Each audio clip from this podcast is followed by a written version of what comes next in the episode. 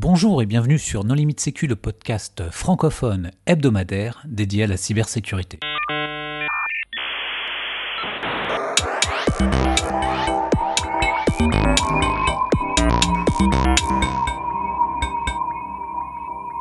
Alors aujourd'hui, un épisode sur les méthodes d'appréciation du risque avec trois invités. Stéphane Paul, bonjour. Bonjour. Paul Frosto. Bonjour. Éric Porcher. Bonjour. Pour discuter avec eux, les contributeurs No Limite Sécu sont Marc-Antoine Ledieu. Bonjour. Hervé Schauer. Bonjour. Vladimir Collat. Bonjour. Et moi-même, Johan Hulot. Alors, Stéphane, est-ce que tu voudrais bien te présenter? Donc, euh, Stéphane Paul, euh, je travaille à TRT, au, donc le centre de recherche de Thales, situé à Palaiso. Euh, donc, je suis chercheur en cybersécurité et je fais une voilà, spécialisé dans l'analyse de risque, l'ingénierie de la cybersécurité, l'architecture, avec plutôt une orientation initiale sur les grands systèmes d'information, mais une spécialisation récente vers les systèmes marqués j'ai une partie de mon activité qui, euh, est consacrée à la formation. En fait, euh, je m'occupe de formation en interne euh, dans Thales, hein, une formation de trois jours dédiée sur ces thèmes-là hein, ingénierie, analyse de risque et architecture. Merci, Paul. Oui, donc je travaille à Michelin. Donc, je suis cybersécurité analyste groupe. Donc, je m'occupe des analyses des risques au niveau groupe et de déployer une démarche, une méthodologie d'analyse des risques au niveau groupe. Donc euh, voilà, donc c'est ma principale activité euh, dans la sphère cybersécurité. Eric? Eh bien, je suis manager chez euh, Almond Consulting dans la GRC, gouvernance, risque et conformité. Et donc, dans ce cadre-là, j'accompagne différentes entreprises vers la certification euh, ISO 27001, ce qui nous conduit à euh, piloter euh, la sécurité de l'entreprise par le risque. Et donc, on utilise diverses méthodes d'analyse de risque pour aider ces entreprises vers cette mise en conformité. Alors Hervé, avant de rentrer dans le vif du sujet, pourquoi est-ce qu'il vaut mieux parler d'appréciation du risque plutôt que d'analyse de risque? Ah oui, alors appréciation du risque ou analyse de risque, difficile de faire la différence. Alors malheureusement, euh, les normes font la différence. Alors euh, d'où vient le fait qu'en France, on est habitué au terme analyse de risque? C'est parce que les, premières méthodes qui ont été développées en France pour analyser les risques en cybersécurité se sont appelées analyse de risque. Et donc on a pris l'habitude d'utiliser ce terme analyse de risque et jusqu'à finalement 10 ans, on n'avait pas trop de problèmes. Mais en anglais, nous-mêmes, quand on présentait en anglais nos travaux, on disait risk assessment.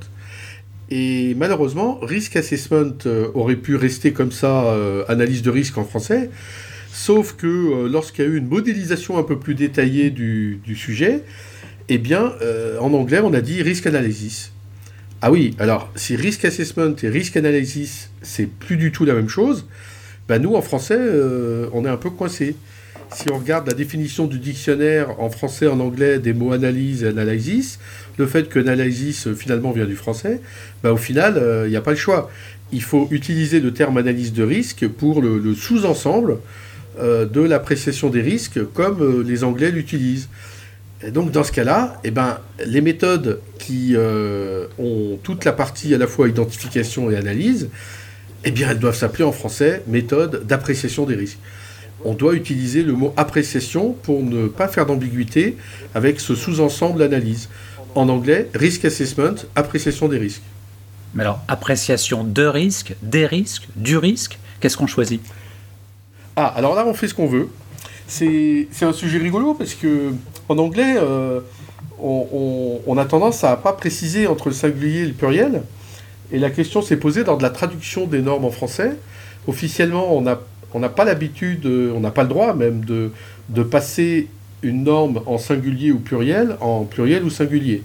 Parce qu'on ne doit pas euh, changer la norme qui a été négociée, validée en anglais. Mais c'est vrai qu'en français, on a plutôt habitué à des risques, hein, on dit appréciation des risques. Mais bon, on a considéré que ça n'avait pas de signification particulière, hein, et donc que l'on dise du risque, de risque ou des risques, c'est exactement la même chose. Alors Stéphane, qu'est-ce qu'une méthode d'appréciation du risque? Ah, Avant, avant peut-être... Ah, je, peux intervenir Excuse-moi, je peux intervenir simplement un point pour dire que oui, il y a l'analyse, il y a l'appréciation, il y a le management du risque. Donc pour moi, le management du risque, on est beaucoup plus global. On englobe l'appréciation des risques et on, est, on inscrit la démarche dans la durée. Donc moi, j'ai l'habitude de parler de risk management. Alors, le, management du risque, effectivement, ça va contenir à la fois euh, l'appréciation, mais aussi la phase d'après qui, qui est bien connue, qui est le traitement du risque. Donc oui, il y a encore au-dessus de l'appréciation le management. Voilà, voilà, très bien. On, est, on, est, on, est, on, essaye, on, arrive à se, à, se, trouver sur ces mots qui, qui, des fois, c'est pas facile. Et c'est vrai que, quand on jongle entre l'anglais, l'espagnol et le français, c'est pas évident de se retrouver. Mais je pense que ce qui nous unit à tous, dans les différentes, la expérience que j'ai, c'est le management du risque. Ça, c'est un peu clair, il s'englobe tout, on ne se, on se pose pas de questions existentielles. Ah, excuse-moi Stéphane, je te laisse continuer hein, avec ton introduction. Alors Stéphane, qu'est-ce qu'une méthode d'appréciation du risque? Bah, Peut-être avant de définir euh, effectivement la méthode elle-même, peut-être revenir sur le terme risque lui-même. Hein. Euh, moi, je trouve assez intéressant de revenir sur la définition même du, du risque. Et si on regarde les, euh, les standards, les normes qu'il y a eu, hein, qui, qui, définissent le risque, on voit que euh, quand on regarde à travers les années, que le, terme lui-même a changé de définition au fur, et à mesure du temps. Au début, il y avait pas mal de choses sur la, sur la d'occurrence, en fait. Hein. Et puis, ça, ça, a évolué. Les gens sont probablement des, disputés lors des, des les standards, l'établissement des standards. Et aujourd'hui, on est arrivé à une définition qui, en général, le, perturbe pas mal les, gens que j'ai en, formation, puisque euh, la, définition que je retiens aujourd'hui, hein, c'est les effets de l'incertitude sur les objectifs quand on dit ça, en général, euh, les gens ils respirent un bon coup là. Qu'est-ce qu'il m'a raconté C'est pas toujours très clair. Mais je trouve que c'est assez intéressant parce que cette définition met, euh, en avant euh, l'effet, enfin le, terme d'incertitude, hein, et qu'il n'y a pas de risque si s'il n'y a pas d'incertitude. Hein. Si quelque chose est sûr, bah, il n'y a pas de risque. donc ça, ça c'est un, truc assez intéressant. Et puis alors donc il y a la question donc de, l'analyse ou de la méthode ou de l'appréciation des risques, hein, ça va être justement de lever cette incertitude. Et là, encore une fois, hein, rien que sur le vocabulaire, je trouve ça assez intéressant de parler de lever l'incertitude, parce que il faut regarder, euh, faut regarder les approches, euh, les différentes approches qu'on va avoir pour, pour lever cette incertitude. En France, on est très, je trouve qu'on est très branché protection. Donc, dès qu'on parle euh, risque, en fait, les gens vont vouloir faire de la protection. quand je donne des formations en Angleterre et que les gens là-bas me présentent les standards anglais, on s'aperçoit qu'ils ont une approche très très différente. Hein. Le, la, première approche, eux, qu'ils vont avoir sur, euh, sur le risque, ça va être euh, la dissuasion. C'est peut-être leur côté un peu insulaire, euh, mais euh, voilà, les, les, méchants sont à l'extérieur, en dehors de, de, de, de l'Angleterre ou, ou, de la Grande-Bretagne, et puis et puis les bombes sont à l'intérieur et il faut dissuader en fait les, les acteurs sur le terrain euh, de passer euh, de, de, passer à l'attaque euh, sur, euh, sur, sur une commission ou sur, sur, sur, demande en fait de gens à l'extérieur. Donc ça c'est intéressant. Et si on revient sur le terme d'incertitude, hein, lever l'incertitude, c'est aussi simplement euh, accroître la connaissance. Hein. Je veux dire, euh, euh, ce qu'il faut, c'est simplement euh, passer d'un truc qui est incertain vers quelque chose qui est certain, donc avoir accumulé de la connaissance, euh, juste pour pouvoir prendre la bonne décision. Hein. Est-ce que je dois partir, prendre, prendre le risque ou pas prendre le risque, hein, mais simplement en, en, connaissant, en connaissant les, les, les, choses que je manipule. Et la notion de lever l'incertitude, ça fait assez penser à tout ce qui est mesure de sécurité, d'assurance en fait. Hein. Quand, quand, je fais de l'assurance, c'est pas de la protection, c'est pas euh, c'est pas de la dissuasion, hein, c'est simplement augmenter la connaissance. Et ça, dans la dans les mesures de sécurité, souvent on, zappe un petit peu l'assurance. et je trouve que re, re, remonter sur les fondamentaux, ça, remet l'assurance au cœur euh, au cœur de l'analyse de l'analyse ou de l'appréciation des risques. L'assurance, dans quel sens tu prends le mot assurance? Bah, quand tu fais de la revue de code, quand tu, euh, quand tu vérifies. Ah oui, c'est le sens anglais. C'est pas au sens je prends une assurance. Non, non, non. C'est pas le sens je prends une assurance. Oui, donc il euh, faut préciser parce que là c'est l'utilisation en français d'un mot dans son sens anglais. Ouais, euh, si on veut. tu veux dire parce qu'une revue de code c'est un audit, c'est un contrôle. C'est, on est d'accord, c'est ça que tu voulais dire. Tout à fait. C'est, enfin, je, je, je, catégorise un petit peu effectivement les, les, mesures de sécurité, soit sous forme fonctionnelle, soit sous forme d'assurance. Et voilà, il y en a qui sont actifs, hein, et puis d'autres qui sont juste des, effectivement des contrôles pour vérifier. Je m'excuse, parce que comme moi, je, pour moi, l'assurance, je souscris une assurance. quand je souscris une assurance, bon, ce qui est aussi une solution hein, quand on a des risques, c'est du transfert de risques mais euh, enfin du partage de risques, devrais-je dire. Je fais probablement un Ce que tu veux dire, quand tu fais du, oui voilà, donc en fait, euh, euh, ce que tu veux dire, c'est que tu mets en place des mécanismes de surveillance.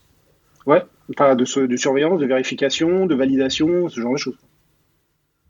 Ok, mais ok, donc c'est c'est bien ce que je pensais. C'est en fait le sens anglais que tu voulais dire. Tout à fait. Ok, ça marche. Voilà. Je, je fais de l'anglicisme. Ouais, ouais c'est juste pour que ce soit clair pour les auditeurs, parce que comme ce sont des faux amis, mm. euh, c'est pas évident à, comprendre.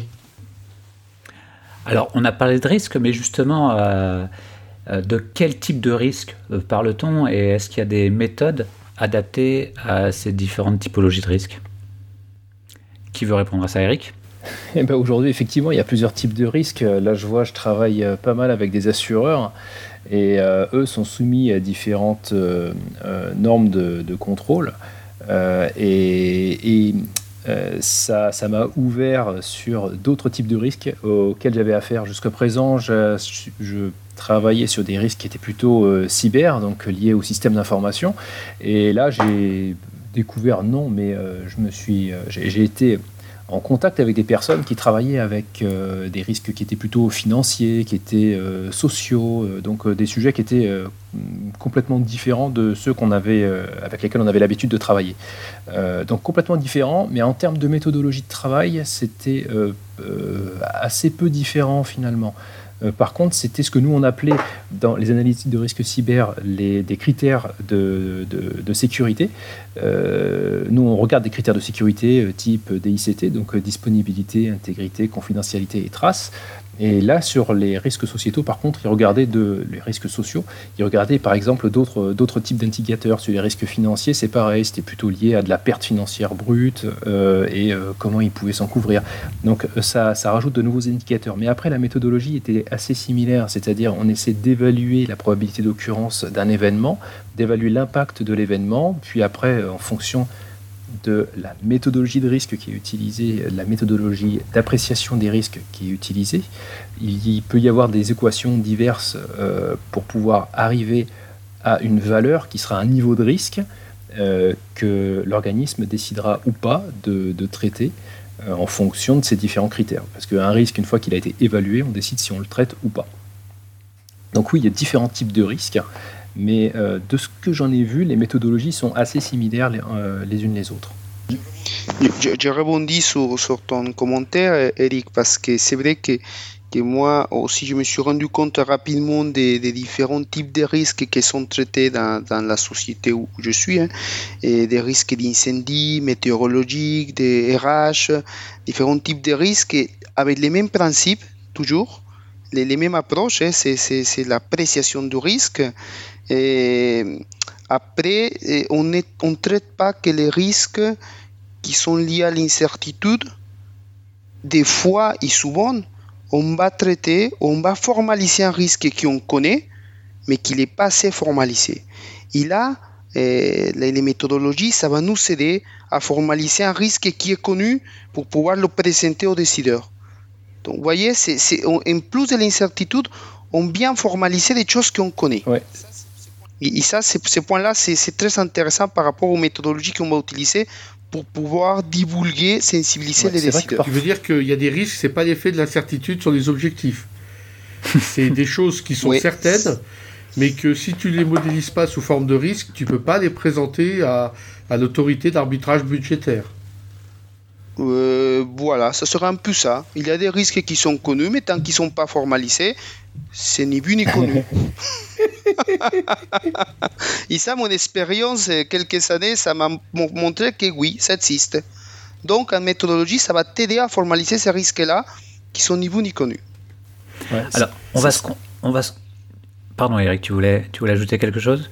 Euh, bah, c'était euh, pour euh, enfoncer le clou, je dirais, en quelque sorte, sur ce que vient de dire Paul. C'est vrai que parfois, on, se rend compte que les personnes disent oui, oui, effectivement, ça pourrait arriver, mais qu'ils vont pas plus loin et que finalement, euh, sur un, événement potentiel, ils disent j'en suis conscient, mais je fais rien de particulier parce que ça a très peu de chances d'arriver, et que c'est le fait de faire une appréciation de risque qui permet de dire en fait euh, l'impact il est au-delà de ce que j'imaginais, et finalement il a plus de, risques d'arriver, donc euh, la probabilité d'occurrence est supérieure à ce que je pensais, et donc il y a vraiment un traitement qui est à mettre, qui à mettre en œuvre. Donc parfois il y a une sorte de, voile pudique qui est déposé sur des risques qui sont connu, mais euh, qu'on refuse de regarder en face. Et le fait de faire l'appréciation des risques permet justement de dire, regardez, c'est plus important que ce que vous pensiez, il faut vraiment traiter le sujet. Très bien. Alors si on se concentre sur, euh, sur les risques cyber, est-ce qu'il y a différentes méthodes et euh, quelles sont les méthodes qui sont les, mieux adaptées? Alors c'est comme les langages de programmation, hein. la meilleure méthode est celle que l'on connaît c'est marrant, je dis pas ça des langages, je dis ça des chemins. Euh, quand tu rentres euh, euh, fatigué ou alcoolisé le soir, c'est le meilleur chemin, c'est celui que tu connais. mais, c'est vrai qu'au final, la plupart des méthodes d'analyse de risque sont quand même pas mal, il y en a beaucoup. chaque grand pays a presque sa méthode d'analyse de risque et même certaines sociétés en ont sorti. mais au final, ça dépend des personnes, ça dépend des goûts, ça dépend même parfois des contextes. Après, certaines prennent en compte beaucoup plus de choses. On, a fait une émission sur EBIOS RM euh, sont quand même beaucoup plus complètes que, que d'autres. Euh, ça, ça, dépend vraiment aussi du besoin, du temps que tu as. Ouais, alors justement, en parlant de besoin, un certain nombre. En parlant de besoin, on va peut-être évoquer euh, pourquoi est-ce qu'il faut réaliser une, une, appréciation du risque? je dirais que c'est pour proposer des traitements qui soient le plus adaptés à l'exposition au risque de l'entreprise. Sinon, on a tendance soit à mettre de la, sécu qui est un petit peu classique, qui en général, ceci dit, suffit, euh, parfois, euh, soit à ne pas euh, mettre en œuvre les, traitements qui soient les plus adaptés. Et on risque à ce moment-là de mal se couvrir d'un risque qui est existant je crois qu'il y a un point aussi, tu en parlais juste avant, je sais plus quelle formulation tu, employais pour euh, décrire euh, le risque que l'on connaît mais qu'on n'a pas formalisé. Et, euh, j'ai l'impression que parfois l'appréciation du risque que l'on a, juste instinctivement, elle est souvent éloignée de la réalité après une véritable analyse de risque. Et, de la même manière, l'analyse de risque permet aussi de prioriser parce que finalement, dans les entreprises, nous fonctionnons avec des budgets, pas dire limités, mais finis. Et on ne peut pas tout faire. Donc à un moment, il faut quand même prioriser et, euh, définir ce qui sera euh, euh, couvert de ce qui sera accepté. et puis en voilà, ce qu'on comprend. Ça, permet, excuse-moi, ça permet vraiment de mettre les besoins de sécurité au cœur des, des, des, déploiements des mesures de sécurité. C'est-à-dire que dans une appréciation des risques, on va, on va impliquer fortement les métiers on va impliquer fortement les décideurs, pour, bon, les métiers surtout, hein. qu'est-ce qu'ils ont besoin au niveau des sécurités pour, pour découler les risques qui est lié à, la mise en place des, des solutions, des systèmes d'information, mais pour ces besoins en sécurité.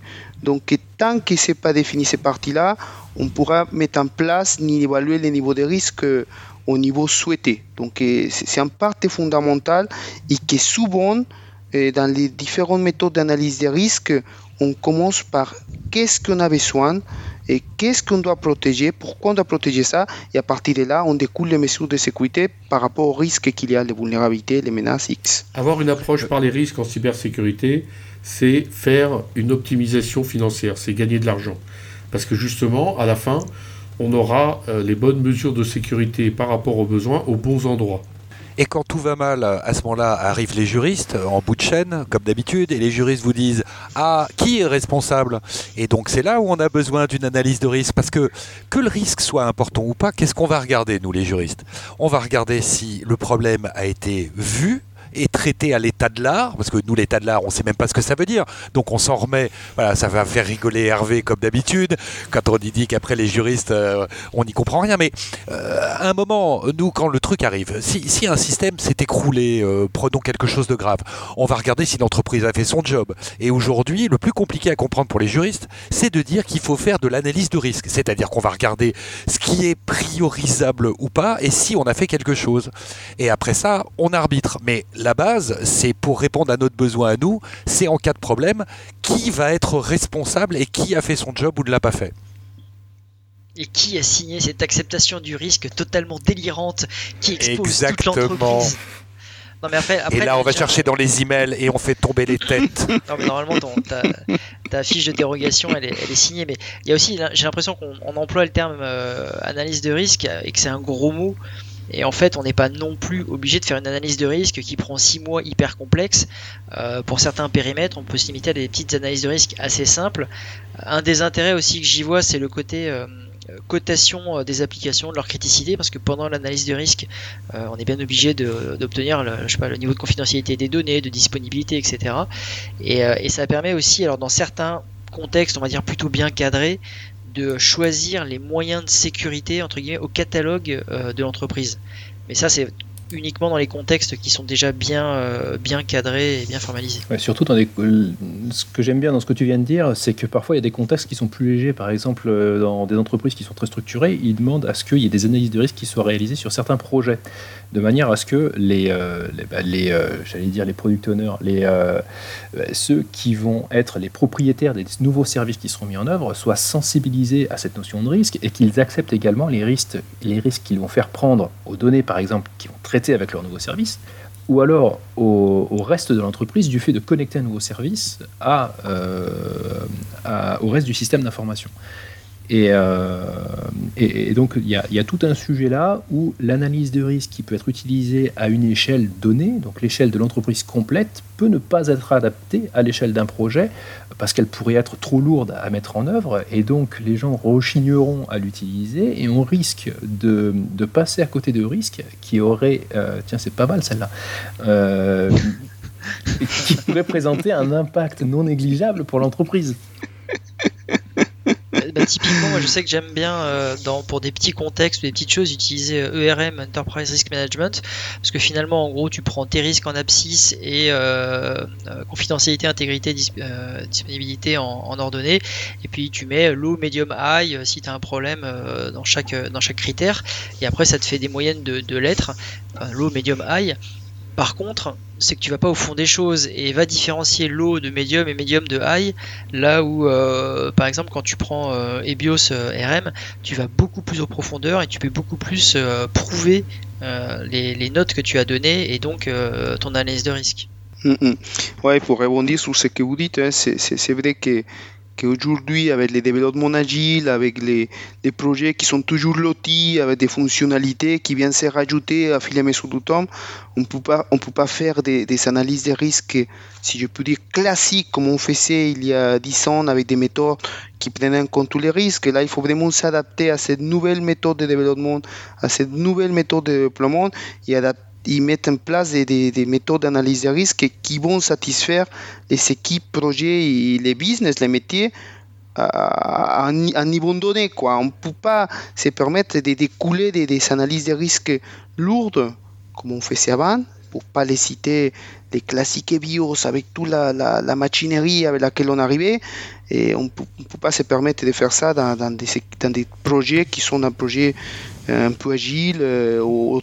Et alors, quelle méthode tu utilises et comment tu t'y prends pour faire du DevSecOps? Ah, je suis plutôt tranché sur la nouvelle méthode de BioCRM, pour pas la citer, que je trouve qui est très adaptable et qui me permet de faire tant de boucles que je veux et adapter mon, ma profondeur de mon analyse au niveau que je ah, le souhaite. Tu peux faire en DevSecOps euh, les 5 ateliers ah non, je... oui, les 5 ateliers, bah, tu fais un atelier qui groupe les 5 ateliers. Pourquoi pas? Ah, donc tu as fait une adaptation light alors? Bon, non, c'est pas une adaptation light, c'est la méthode il est adaptable. Donc, méthodes, oui. tu peux faire un atelier, tu peux faire un atelier qui inclut les cinq ateliers. Bah, c'est vrai, d'un autre côté, les deux premiers ateliers en DevSecOps, je les vois bien être faits une fois et pouvoir être réutilisés et faire des itérations des ateliers 3, 4, 5 euh, les fois suivantes. Parce que le- vu que les ateliers 1 et 2, c'est surtout du euh, contexte, euh, enfin de la, prise en compte de contexte, enfin surtout le 1, le 2, je sais plus exactement, mais en tout cas le 3, euh, qui de mémoire, c'est la partie euh, analyse opérationnelle, si, euh, si je me rappelle bien. Donc c'est le niveau le plus haut. Lui, on peut le réitérer plusieurs fois, voire même l'application, si on est en mode agile, la finalité de l'application elle est déjà connue, donc potentiellement le, le 3, on, on peut ne le faire qu'une fois, et ce sera surtout les deux suivants qui pourraient être réitérés. Qu'en pensez-vous? Oui, tout à fait. hein. Euh, Moi, j'ai j'ai vu des gens faire du DevSecOps à, à Thales et euh, enfin, une analyse longue pour eux, c'est deux heures. hein, euh, et, et quand c'est euh, quand c'est des analyses normales, c'est 15 minutes. Quoi. Donc, euh, Tout à fait. tout à fait, tout à fait.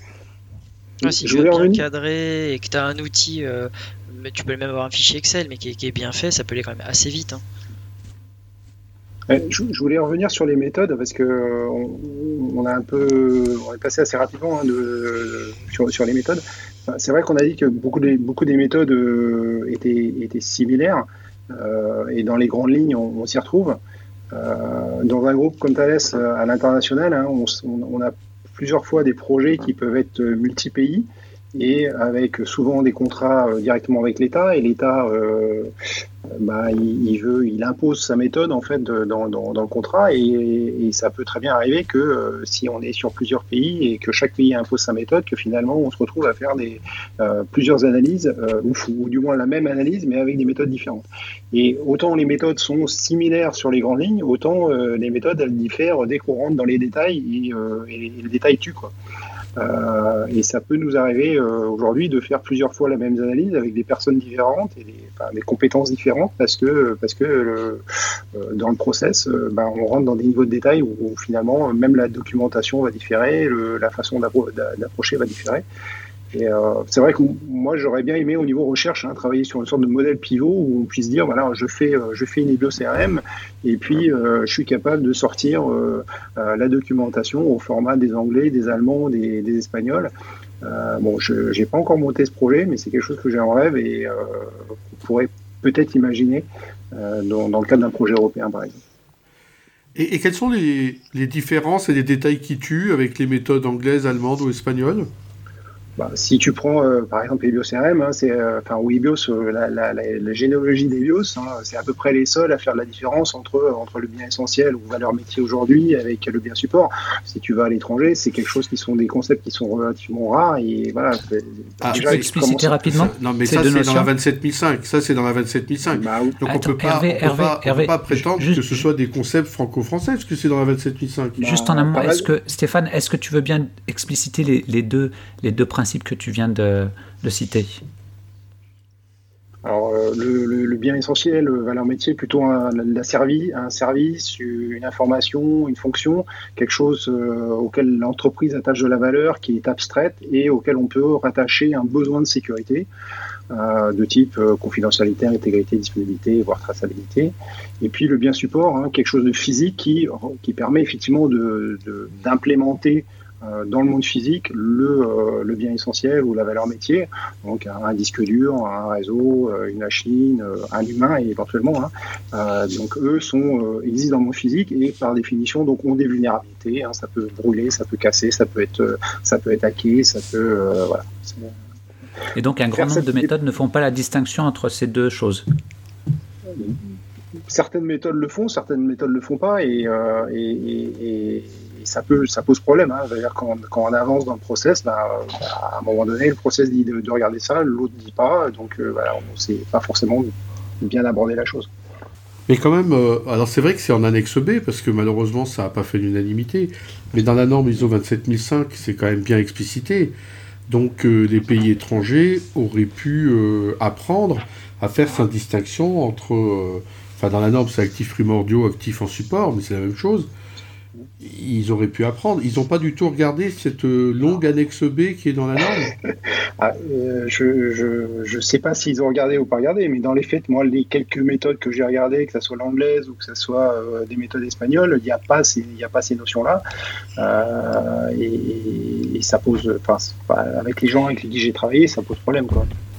Mais est-ce que ça veut dire que eux passent tout de suite aux actifs supports ils ont tendance à mélanger effectivement euh, assez rapidement euh, support et support est bien, bien essentiel ou bien une valeur métier. Et, au final, les deux, et au final, est-ce qu'on arrive à des résultats qui sont euh, totalement différents?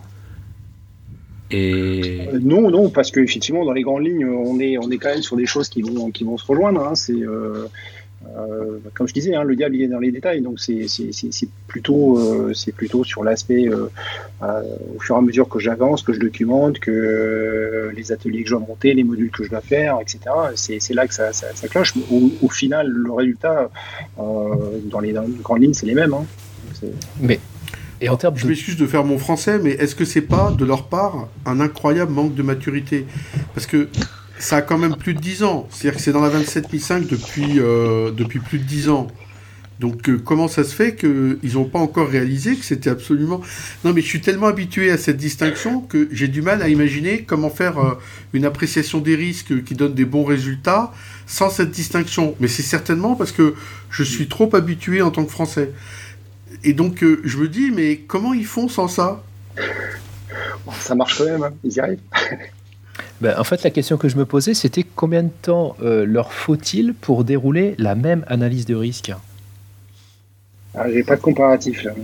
D'accord, ok. Parce que j'ai l'impression, euh, comme, comme tu le faisais remarquer, c'est que euh, le diable est dans les détails, et dans les détails, on peut facilement se perdre. Et lorsque l'on fait une analyse de risque en allant tout de suite dans les actifs supports, on risque de se retrouver à faire une analyse qui est très très volumineuse, euh, et de rapidement perdre le, pourquoi est-ce qu'on est en train de le faire et finalement euh, avoir les actifs euh, primordiaux qui sont rattachés des actifs supports, ça permet quand même de se concentrer sur un sujet.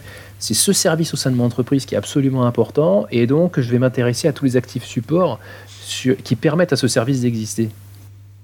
Ah, je, je, je sais pas parce que de toute façon même en France, moi ce que j'ai pu constater que même quand on, on, est supposé travailler avec une EBIOS et qu'on on essaye de faire la séparation des deux, hein, euh, il y a des fois euh, il y a des fois des, des, des objets hein, physiques qui ont tellement de valeur que finalement ça rentre dans la catégorie euh, euh métier ou, actifs primordiaux. Hein, donc on, est parfois un peu limite et, et tu, tu peux donner un exemple? gros grain finalement.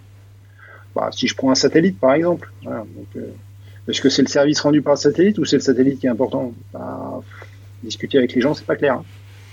Alors là, pour moi, on n'est plus dans du cyber. C'est-à-dire qu'à partir du moment où on est dans l'appréciation des risques cyber du satellite, on regarde euh, le, satellite en lui-même, les applications qui tournent dessus.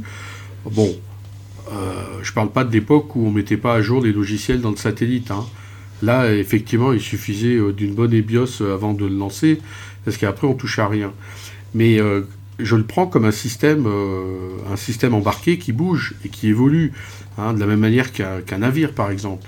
À partir de là, euh, l'appréciation des risques cyber, elle évolue au fil du temps, au fur et à mesure que le système évolue, que les logiciels changent. Bon, et dans ce cadre-là, bah, tu vas avoir des, des, fonctions que fait le satellite qui sont plus importantes que d'autres, qui ont plus de valeur que d'autres, donc euh, des choses plus importantes que d'autres, même à l'intérieur d'un satellite. Bien sûr, j'ai pas dit que c'était pas possible. Hein. Je dis simplement que euh, si on regarde ce qui se fait, euh, ce qui se fait dans, ce qui se fait en réel sur le terrain, hein, ben c'est il faut il faut repasser derrière les gens, même s'ils prétendent faire une EBIOS bien française en séparant les, les biens supports et les biens les biens essentiels, et ben ça ne les empêche pas de classer d'une part le satellite dans les dans, dans les biens primordiaux. C'est c'est juste un constat de terrain. Hein. Après, je n'ai pas dit qu'on pouvait pas faire autrement et qu'on pouvait pas le bien faire. Euh, c'est comme ça que ça se fait. Quoi. Et dans les SMSI, à l'étranger, euh, ils font aussi une appréciation des risques euh, sans avoir les, actifs primordiaux, en ayant mis les, les, métiers auxquels tient la direction ou l'information de valeur. Tu peux expliciter SMSI Directement dans leur SMSI. Tu peux expliciter Hervé SMSI Ah, pardon, SMSI système de management de la sécurité de l'information. Donc euh, c'est ce que l'on, c'est l'organisation que l'on met en œuvre lorsqu'on suit la norme ISO 27001. Et la norme ISO 27005 de gestion de risque en cybersécurité que nous citions tout à l'heure est un des guides qui fait partie de cette série de normes euh, ISO 27000. Euh, donc il y a beaucoup de, gens qui sont certifiés ISO 27001 dans le monde entier, et notamment dans, dans tous les pays d'Europe. Et donc ces gens-là, comme ils ont mis en œuvre l'ISO 27001, bah, ils ont forcément fait un minimum euh, d'appréciation euh, du risque. Donc euh, dans ce cadre-là, je me demandais comment ils l'avaient fait sans faire cette distinction entre les actifs primordiaux, donc les métiers, l'information, ce genre de choses, ou, et les actifs en support, donc par exemple les logiciels, le matériel, la salle machine, etc. Là, moi, je ne sais pas te répondre. Mais j'ai l'impression que j'ai l'impression que le alors j'ai pas eu d'expérience euh, au niveau international sur la mise en place d'un SMSI, euh, même si euh, de ce que j'ai lu en participant à certains forums, il, s'attache à, appliquer la 27005 et ses annexes pour réaliser des analyses de risque. Donc je pense qu'on va trouver un peu de tout. Ça va dépendre de la sensibilité de celui qui va dérouler l'analyse de risque finalement. et après, pour revenir sur notre sujet du satellite, j'ai l'impression qu'il y a un sujet sur l'échelle et que euh, c'est peut-être en fonction de l'échelle du périmètre d'étude qu'on va euh, peut-être rattacher un, un, objet comme étant un actif primordial. Et, peut-être qu'en descend en descendant à un niveau de granularité plus fin, sur le contenu par exemple du satellite, on va peut-être pouvoir réappliquer une EBIOS classique. Euh, donc peut-être que je m'avance un petit peu là, mais j'ai l'impression qu'il y a un petit sujet d'échelle qui peut faire utiliser une méthode plutôt qu'une autre, ou avoir une perception des objets qui est différente. Par exemple, dans un contexte militaire, peut-être qu'on va euh, se contenter de dire, euh, faire une analyse de risque avec, euh, on a une flotte, voilà, bah, mon porte-avions, il, est plus primordial que tel autre bâtiment, ou mon ravitailleur est plus primordial que tel autre bâtiment. Donc il y a peut-être une, question d'échelle, de périmètre d'étude et de qu'est-ce qu'on cherche à analyser comme risque qui est à prendre en compte également et qui fait qu'un actif sera vu comme primordial alors qu'avec un, autre périmètre d'étude et un autre, une autre dimension, peut-être qu'il n'aura pas le même niveau. Alors, tu as répondu en partie à la question, mais comment est-ce qu'on choisit sa méthode d'analyse? On ne la choisit pas. C'est elle qui vous choisit. si, si, si, je rigole, mais, mais bon, euh, quelquefois, on a des, méthodes qui sont un peu propriétaires, hein, qui sont liées, quand les clients ont ces méthodes, pour ceux qui sont consultants, pour ceux qui, qui on est dans des sociétés, quand il y a une méthode qui est déjà définie, utilisée, bah, on utilise la méthode. Et quand on va travailler pour un projet où il y a euh, l'État, où il faut avoir des qualités de certification, bah, souvent, euh, surtout en France, on va se rapprocher des méthodes euh, qui sont poussées par l'État. Hein. Ça, c'est clair. Des fois, on n'a pas le choix. Quand on a le choix, c'est vrai qu'on essaye d'être pragmatique et utiliser des choses qui sont simples et qui sont efficaces. C'est mon cas. C'est pour ça que j'utilise aujourd'hui et BioCRM parce que je trouve que c'est simple, c'est efficace et c'est adaptable. Donc, mais voilà, parce que j'ai le choix. Mais quand on n'a pas le choix, on utilise ce qui est sur place. Je ne sais, pas, je sais pas vous l'expérience que vous savez. collègues. C'est vrai que Hervé parlait de la 27001 tout à l'heure, et euh, dans la 27001, on, il est demandé à ce que l'analyse de risque, la méthodologie d'analyse de risque qui soit utilisée euh, garantisse la reproductibilité. Et c'est là où je rejoins euh, ce que tu viens de dire, Paul, c'est-à-dire que parfois on arrive dans un endroit où on n'a pas le choix, parce qu'effectivement, pour garder le caractère reproductible, il demande à ce que la méthodologie n'évolue pas ou peu, de manière à ce qu'une nouvelle analyse de risque puisse être comparée aux analyses précédentes, de manière à voir si le risque a réellement évolué. Et c'est là où effectivement il y a un petit sujet sur le caractère évolutif d'une méthodologie au sein d'un organisme. Euh, si on veut pouvoir garder un historique, on est obligé de garder une méthodologie qui est quand même relativement similaire à la précédente, euh, au risque de perdre l'historique. Et donc de ne pas savoir si les mesures de sécurité qu'on met en œuvre nous permettent euh, d'améliorer notre niveau de sécurité par rapport à l'itération précédente. Tu peux, quand même, tu peux quand même faire facilement évoluer la méthode, parce que finalement, lorsque tu passes euh, devant la direction générale ou les propriétaires de risque pour faire approuver euh, les budgets, le plan de traitement, etc. Après, tu repars euh, dans un nouveau cycle avec un nouveau tableau. Et à ce moment-là, tu peux utiliser une version évoluée de, la, méthodologie. Je veux dire, il y a, il deux boucles. Il y a l'itération permanente et puis il y a l'itération une fois qu'on est passé devant la direction ou les propriétaires de risque. Et là, tu peux faire évoluer les échelles, les critères. et il n'y a que les indicateurs sur plusieurs années qui marcheront plus. oui, oui, oui, donc ça veut dire que du jour où tu décides par exemple de modifier tes, échelles, puisque tous tes risques que tu vas évaluer vont l'être par rapport à des échelles, où euh, il sera déterminé, euh, par exemple le niveau 3, il y a une probabilité de 1% que ça arrive. Et si à une année on décide de dire que bah, le niveau 3 c'est plus 1%, c'est 3%, euh, bah, à ce moment-là, effectivement, la comparaison par rapport à l'année précédente va, va pas être la même. Et c'est là où on va perdre un petit peu d'historique. Alors effectivement, c'est peut-être judicieux de se dire, on change les échelles parce que de toute manière, quand on considère que c'est 1% de chance, bah, c'est pas assez, il faut que ce soit 3%, sinon ça va être trop compliqué. Et c'est peut-être pertinent vis-à-vis du contexte de réévaluer les échelles pour que ce soit plus réaliste ou alors qu'on puisse se concentrer sur les, risques qui le méritent réellement. Mais il faut bien que ce soit tracé systématiquement de manière à ce qu'on sache pourquoi on l'a fait et pourquoi il peut y avoir de tels écarts euh, d'une itération sur l'autre. Mais, tu as raison, parce que quelque chose qui nous s'est demandé, hein, c'est de pouvoir comparer des choux à des carottes. Et, la seule façon de le faire, c'est d'avoir des échelles qui sont similaires d'une de, année sur l'autre, utiliser les mêmes échelles. Parce que sinon, on n'arrive pas. Et, ça, c'est un point pour moi très important dans la, dans méthodologie, quoi, de ces échelles qui soient les mêmes échelles pour les différentes analyses de risques qu'on fait. Oui, mais si tu t'aperçois que l'échelle qui a été choisie au début, ou l'échelle que tu as plus ou moins euh, récupérée à une direction des risques, et finalement, elle, est vraiment mauvaise, tu fais comment? Ah, bah oui, s'il est vraiment mauvaise, oui. mais bon, s'il est bien ficelé, il y a différents impacts, euh, on, peut, bien s'accrocher à ça. Quoi. non, mais l'échelle, c'est un des clés hein, dans, la démarche. Hein pour bien évaluer les risques. en fait, euh, suivant le contexte, on est euh, obligé, on va dire, d'utiliser une méthode plutôt qu'une autre. Est-ce qu'il y a des aspects réglementaires également qui entrent en jeu et qui vont, euh, par exemple, t'obliger à utiliser une méthode plutôt qu'une autre? Alors clairement, si on parle législation, pour les OIV et les OSE, c'est réglé c'est IBIOS Risk Manager. Hein. C'est voilà, c'est comme ça, c'est obligatoire. Garde à vous. le problème se pose. C'est marqué, bah, c'est marqué où euh, Alors, c'est pas tout à fait comme ça qu'il faut le prendre, euh, Hervé.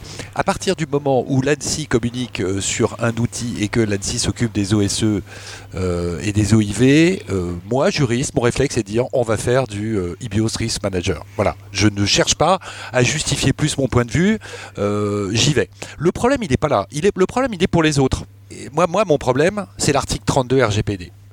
Analyse, analyse à l'analyse du risque. D'ailleurs, c'est dit au singulier. Bon, c'est bien le risque de sécurité des systèmes d'information. Et là, moi, si je dis à mes clients, euh, vous allez faire du IBIOS Risk Manager, euh, non. Non, je vais pas leur dire parce que déjà, déjà mes clients, ils ont du mal quand je leur explique un peu ce qui se passe.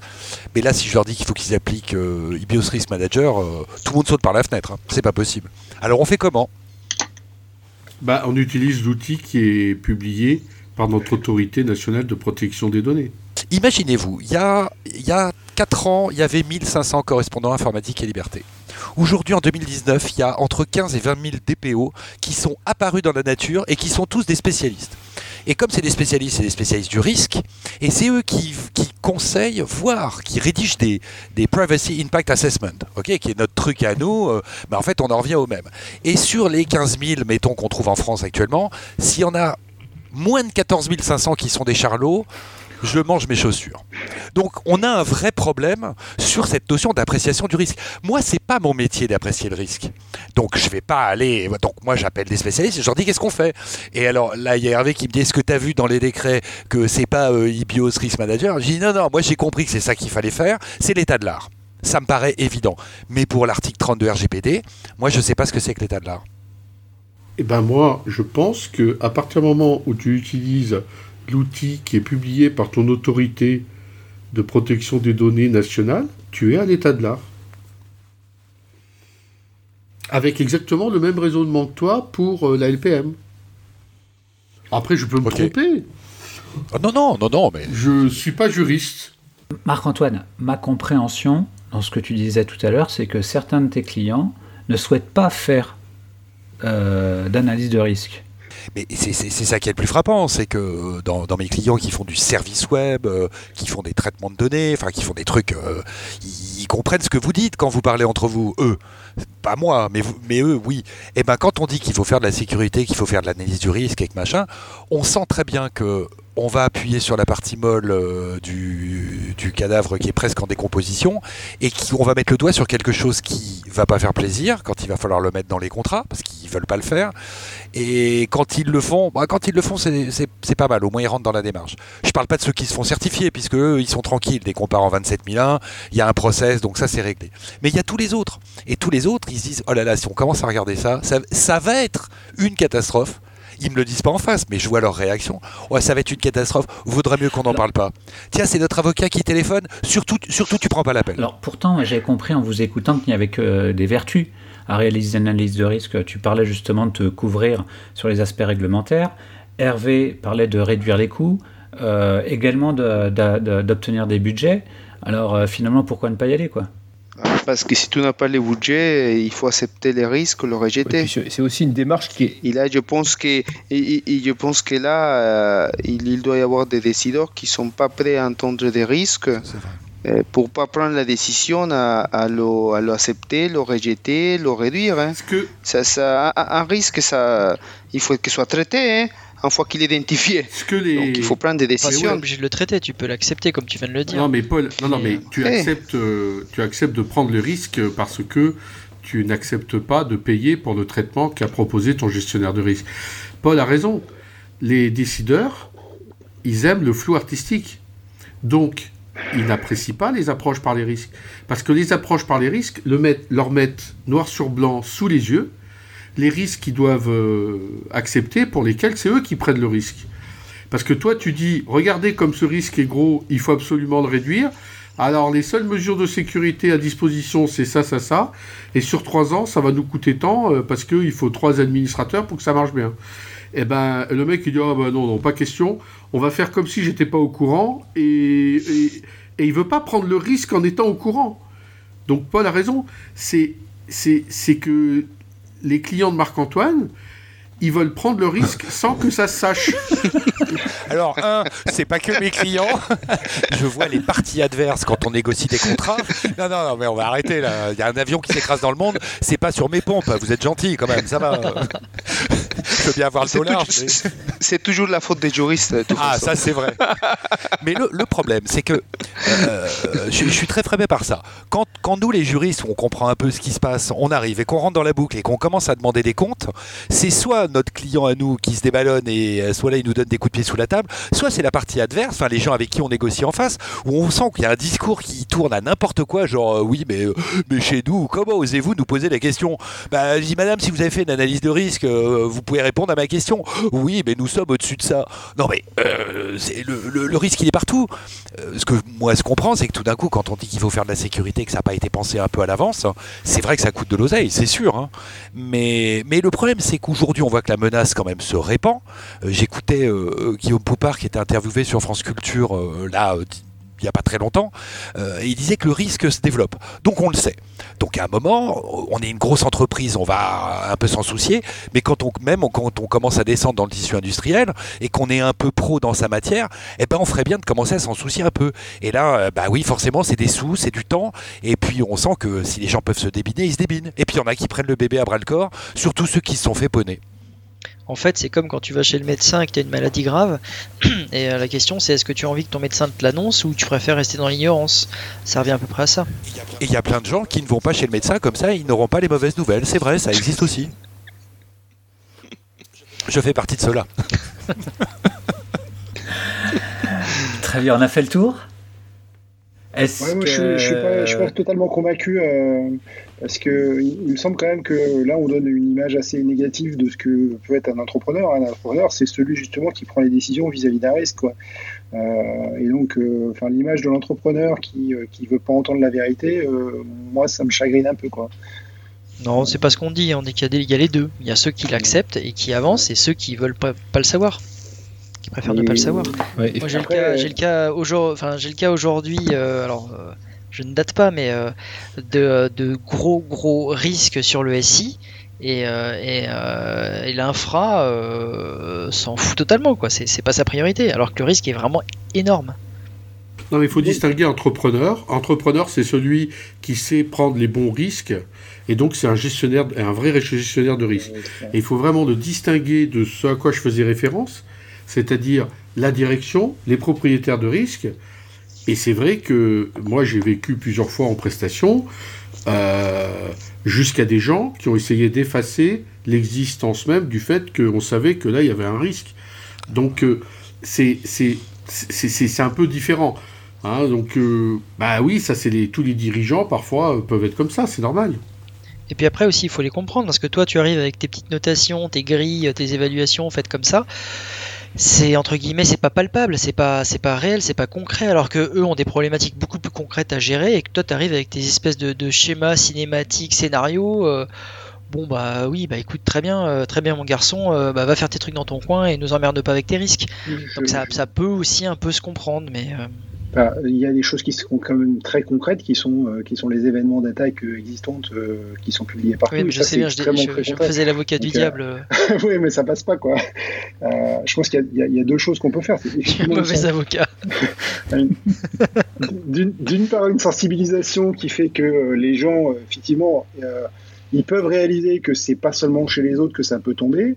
Et, puis d'autre part, qui est euh, aujourd'hui hein, que euh, effectivement les analyses de risque c'est plus forcément quelque chose de cher et de lourd, et que bon voilà, on, peut leur donner l'information en peu de temps, en peu d'argent, et, bon après à prendre leur, leur, responsabilité. Après il y en a qui veulent pas prendre leur responsabilité, mais je veux dire à mon avis c'est pas la légion quoi. Euh, ce que, ce que, tu viens de dire sur l'occurrence du risque, ça n'arrive pas que chez les autres, je suis très très dubitatif là-dessus.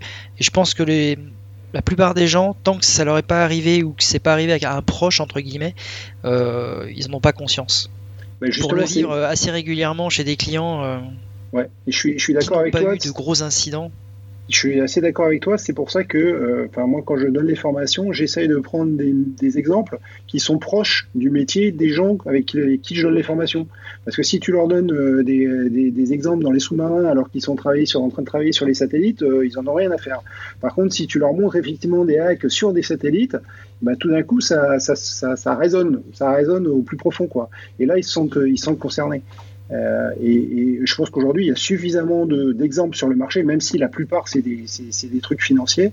Euh, il y a quand même suffisamment d'exemples de par le monde pour toujours trouver, euh, avoir moyen de trouver un exemple qui soit proche de, de la préoccupation du client. Et tout d'un coup, là, il se dit, bah oui, c'est arrivé à mon concurrent, c'est arrivé à... Alors, c'est pas moi, c'est pas quelqu'un que je connais, hein, mais c'est un concurrent, c'est quelqu'un qui fait le même métier que moi, et si c'est arrivé à lui, pourquoi pas à moi? Et, ça, et là, ça touche, ça marche. Ok, est-ce que quelqu'un voudrait conclure? Non, je, préfère faire des, commentaires off, hein, mais bon. non, mais c'est vrai que c'est vraiment important que les gens comprennent que réaliser une appréciation des risques, c'est rentable et c'est vraiment intéressant en toutes circonstances. Il ne faut pas le voir comme quelque chose ni de rébarbatif ni d'inutile. Et malheureusement, il y, a ceux qui ne connaissent pas le croient encore. Ça me semble être une. Ah, je vais vous dire les choses de manière. Pardon, euh, Johan, Je disais que ça me semble être une excellente conclusion, mais peut-être que tu voudrais conclure autrement, euh, Marc-Antoine. Je ne me permettrai pas de conclure, juste une idée. Il y a un moment où on va se retourner vers l'assurance au sens français du terme. L'assurance, contrat d'assurance, prime d'assurance, quel est mon niveau de risque, machin. La manière dont ça va tourner si, le système euh, euh, veut bien euh, avancer de manière logique, c'est que à un moment, le risque cyber qui pose un énorme problème à tous les entrepreneurs. Qu'est-ce qu'on assure derrière? Quelle est la réalité du risque? Tant qu'il n'y aura pas un minimum de procédure en termes d'assurance, qui va permettre de dire ok, je t'assure à hauteur de tel montant entre les demandes déraisonnables de certaines grandes entreprises et euh, les polices d'assurance ridicules de certaines autres qui sont prestataires, il y a un niveau d'adéquation qui ne se fait pas.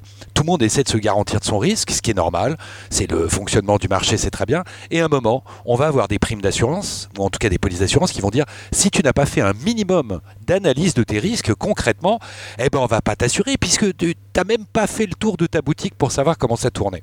Et j'avoue que je connais pas moi les assurances cyber, euh, mais il y a un moment en termes en termes juridiques derrière, on va dire bah vous avez qu'à prendre une assurance et tout le monde va répondre bah vous avez fait une analyse de risque pour prendre votre assurance?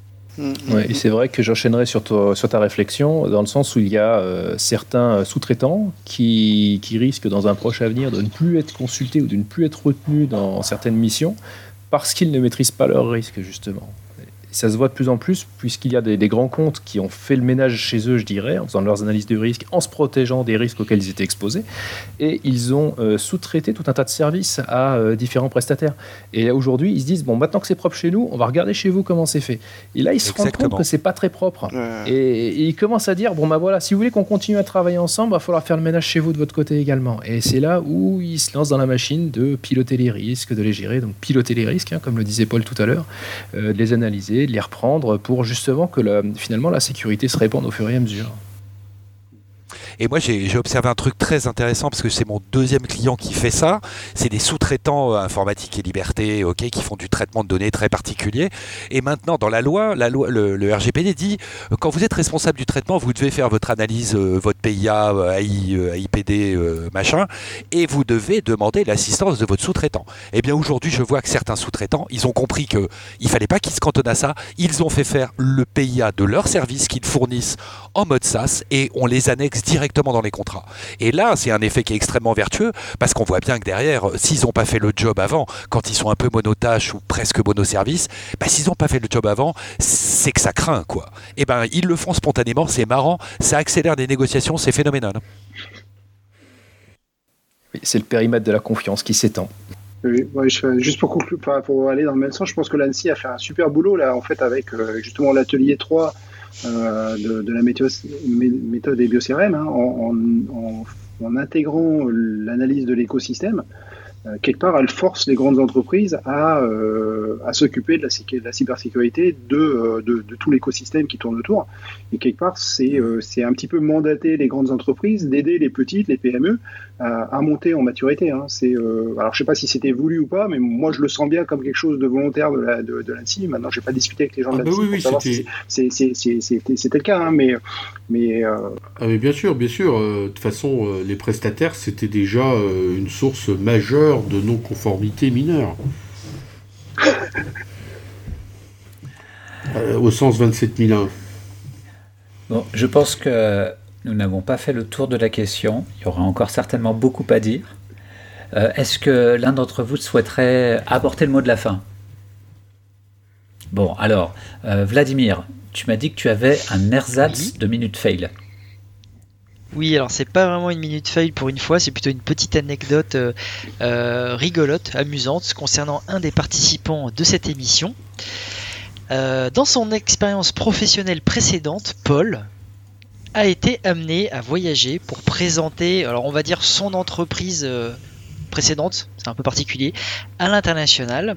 Et il s'est retrouvé à euh, représenter donc la France lors d'un rassemblement, on va dire, d'entreprises de ce type-là au Mexique.